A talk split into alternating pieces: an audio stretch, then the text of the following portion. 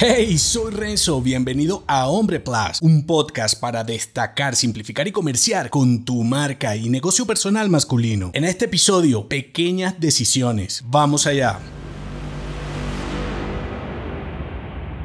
Subestimas la importancia de un paso constante y sobreestimas cómo ser un hombre grande. Así como para ser el hombre adulto que eres ahora debiste ser un adolescente, funcionan las misiones que crees imposibles. Muchas veces asocias una vida extraordinaria con determinaciones iguales y puede que valga la pena tener una visión de tus objetivos a largo plazo. Sin embargo, impactas más tu presente y resultados del futuro con las pequeñas decisiones diarias. Sentirte orgulloso con el hombre que eres es una decisión, no una sola, sino una cadena de pequeñas decisiones acertadas cada día. Por ejemplo, si eres un hombre obeso, seguramente llevas tomando decisiones diarias sobre tu alimentación que te han llevado a un peso poco saludable. Igual pasa con tus proyectos personales, seguramente tienes un montón en un cajón olvidado porque nunca encuentras el espacio necesario para retomarlo. En ambos casos, subestimas estimas lo que puedes lograr con un pequeño paso y el primero es comenzar. Ahora, yo sé que suena sencillo y que debes estar pensando que hay algo más para lograr los objetivos porque no es simplemente decir no comeré basura o emprender este proyecto, ¿verdad? Piensa que tanto los resultados mediocres como los sobresalientes tienen un denominador común, los hábitos que te llevan a ellos. Dicho de otro modo, buenos hábitos te llevan a resultados extraordinarios y malos hábitos a resultados mediocres. Entonces, ¿cómo romper el ciclo? Identificando ambos tipos de hábitos, reemplazando los malos por buenos y fragmentándolos en decisiones tan pequeñas que te sea imposible no ejecutarlas. Si realizas pequeñas acciones a diario, incluso ahora imperceptibles, podrás cambiar los resultados de tus acciones en el corto y largo plazo. Por eso, siempre es mejor actuar con pequeñas decisiones que esperar a estar preparado para emprender grandes cambios, porque probablemente nunca estés listo. Si te gustó este episodio, entérate de más en nombre.plus. Hasta pronto.